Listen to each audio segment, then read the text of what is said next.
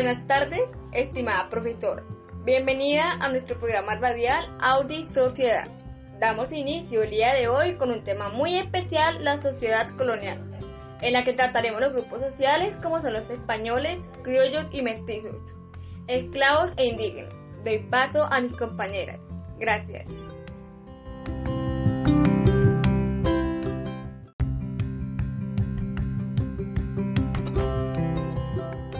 La sociedad colonial es el encuentro de dos mundos, el español y el americano. Gracias a la vida de variados pueblos, se crea una gran variedad cultural manifestada en sociedades muy diferentes entre sí. La sociedad colonial se vio marcada por los colores de piel y la relación entre colonizadores y colonizados. Se exaltó mucho los blancos como vencedores sobre los indígenas. También la población indígena no tuvo privilegios y no tuvo oportunidades de progreso. La sociedad fue clasificada por medio de grupos separados. Lo ideal era que el español se casara con la española, el indio con la india, el negro con la negra, pues esto no resultó posible surgiendo el mestizaje.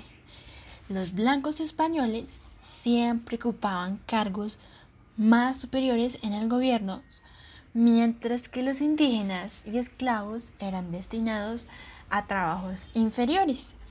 Las costumbres indígenas se mezclaron con las españolas y negras, como la religión, la música, el idioma, la gastronomía, las formas de pensar se fueron incluyendo como ingredientes de cada cultura.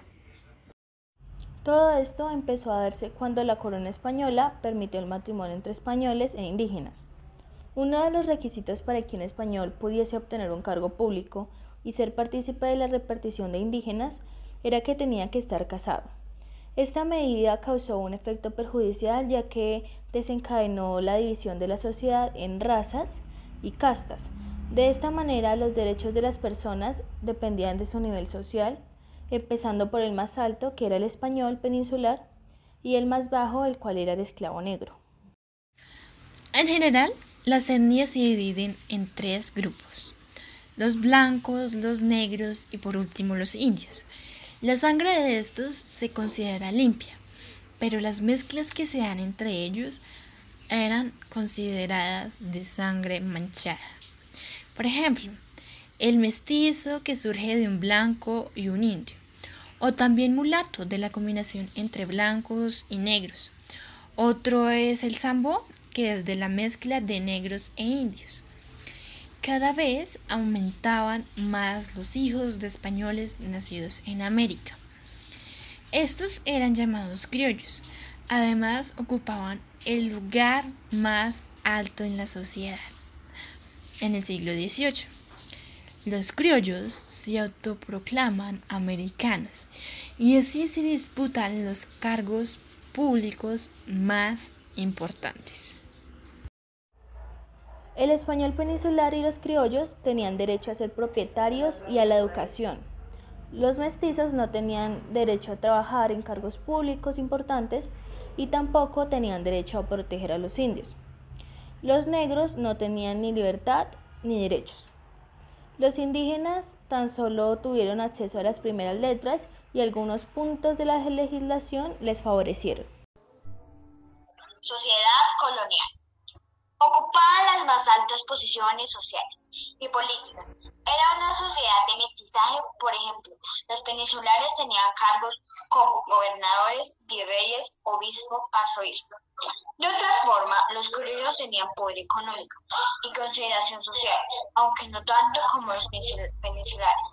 Los criollos obtenían cargos como parte de la propiedad agraria y comercio local estaba bajo su control abogados, escribanos, médicos y sacerdotes.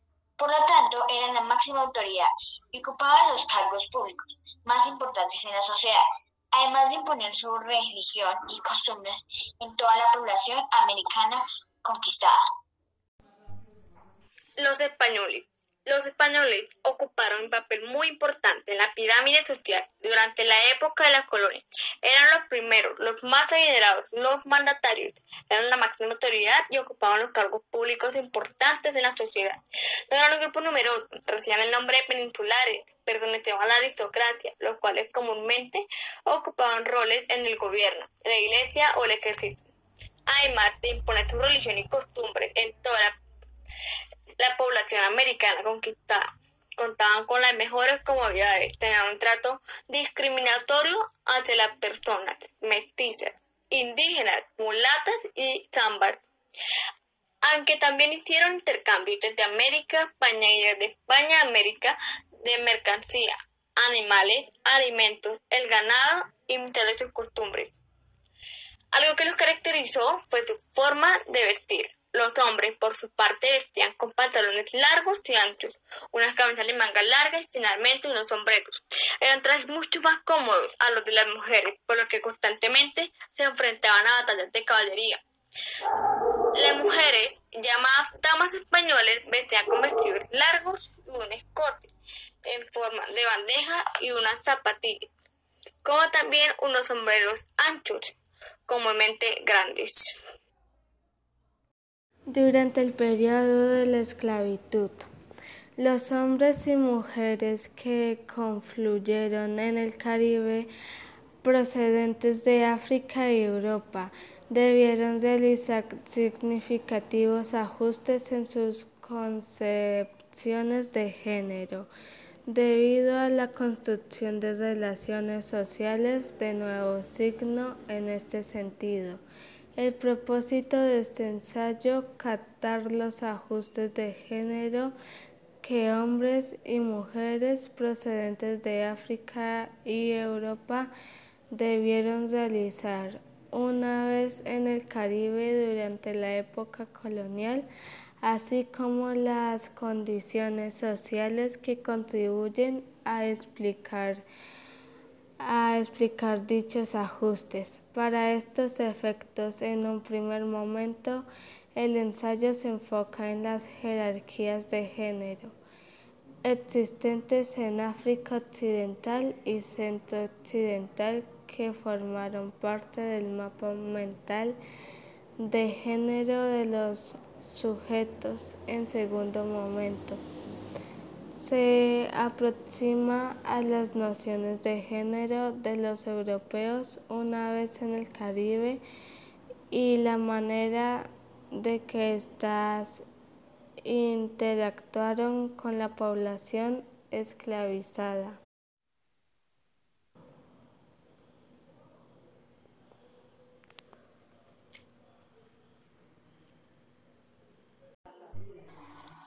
el mestizaje en la época colonial.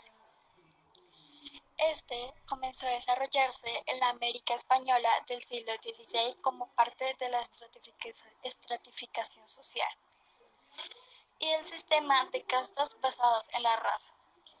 Los mestizos contaban con un estatus inferior a los blancos, lo que les impedía acceder a ciertos cargos o servicios.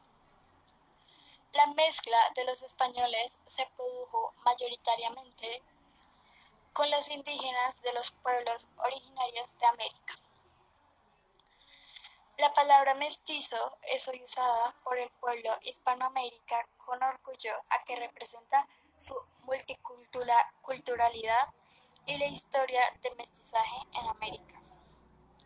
Al principio el mestizaje era simple, es decir, tan solo, tan solo existía la mezcla español e indígena, pero a finales del siglo XVI se transformó a un concepto mucho más amplio.